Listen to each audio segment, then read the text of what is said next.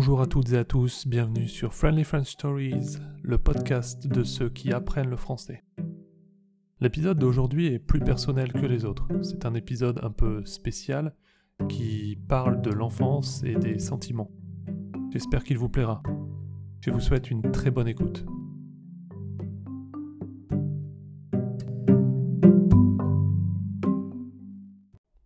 Je me souviens d'une époque où je n'avais besoin de me soucier de rien, où les jours passaient lentement et étaient encore merveilleux. Une période de la vie pendant laquelle l'insouciance était plus grande que tout et les rêves semblaient encore facilement réalisables. Ces moments, gravés à jamais dans ma mémoire, je les chéris et les chérirai jusqu'à la fin.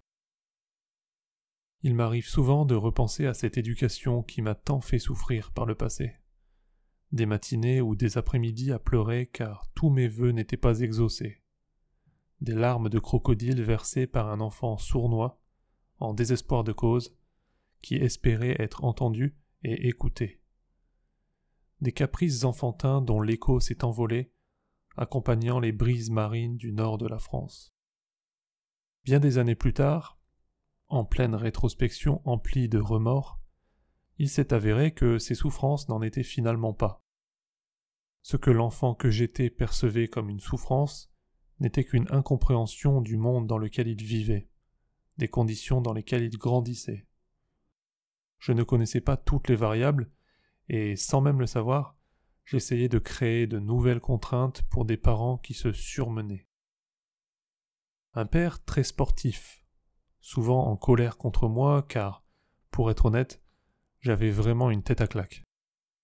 Je me comportais mal, je ne voulais rien faire, et lorsque je faisais enfin quelque chose, je le faisais mal. Ce père qui m'encourageait sans cesse à apprendre les mathématiques, en m'affirmant que ça me serait utile, ne se doutant même pas qu'un jour j'en aurais vraiment besoin pour mon travail. Un père qui me poussait à faire du sport, vantant les bienfaits que cela aurait, sur le long terme, sur ma santé mentale et physique. Mais aussi un père bosseur, motivé et motivant, qui, en silence, supportait le stress et le harcèlement à l'usine, sans jamais trouver d'excuses pour ne pas y aller. Un père aimant, à sa façon et de tout son cœur, ses enfants. Une mère à l'écoute, toujours de mon côté, qui se levait tous les jours aux aurores pour me réveiller en douceur et me préparer à aller à l'école. Comment pourrais-je oublier les petits déjeuners devant les dessins animés ou encore les pâtes, frites et autres simplicités qui faisaient toujours du déjeuner un moment très agréable à passer. Comment ne pas me rappeler sa douce main dans mes cheveux le soir sur le canapé ou pendant les fêtes en famille, alors que je m'endormais comme une masse sur ses genoux? Cette mère que j'ai aussi énervée, parfois, pendant mon adolescence idiote et inconsciente, et qui n'a eu de cesse de nous soutenir et nous aimer sans limite, mes frères et moi. Rétrospectivement, et je pense que ça doit être le cas pour beaucoup, je me suis rendu compte, lorsque j'ai atteint la vingtaine, que ma jeunesse n'avait pas été si horrible que ça. Étant jeune, on a souvent tendance à dramatiser et à exagérer chaque situation, chaque geste, chaque parole, je pense qu'il est important de prendre conscience rapidement de la vérité.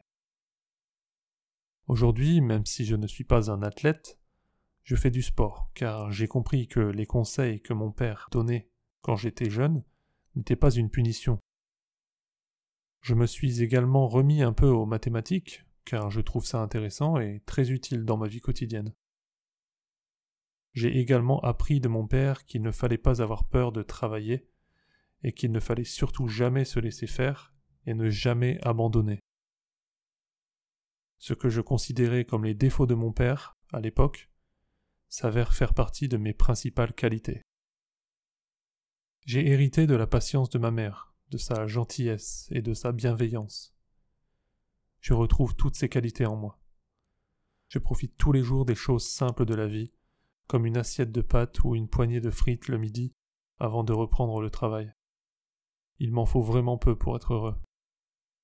Et désormais, je les énerve moins qu'à l'époque. En tout cas, j'espère. Je souhaite dédier l'épisode d'aujourd'hui à mes parents, qui ont toujours été là pour moi et qui le sont encore aujourd'hui, peu importe les circonstances. Trop de gens attendent le dernier moment pour dire ce qu'ils pensent et finissent par le regretter. Je pourrais écrire des pages entières pour exprimer tout l'amour et toute la reconnaissance que j'ai pour mes parents.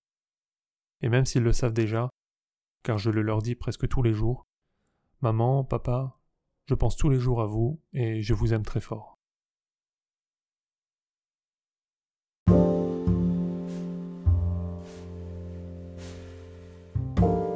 Voilà, c'est déjà la fin de ce neuvième épisode. Il était plus court que les autres, mais c'était un sujet dont j'avais envie de parler. Je sais qu'il vous aidera tout de même à acquérir du nouveau vocabulaire et à améliorer votre français d'une manière générale. N'oubliez pas que vous pouvez soutenir le projet sur Patreon et ainsi accéder à diverses ressources pour améliorer votre français, comme la transcription des épisodes, le vocabulaire essentiel, des exercices et des lectures exclusives. Je suis heureux de pouvoir vous aider et je vous remercie de votre écoute, encore une fois. On se retrouve dans le prochain épisode et d'ici là, prenez soin de vous et de vos proches. À bientôt.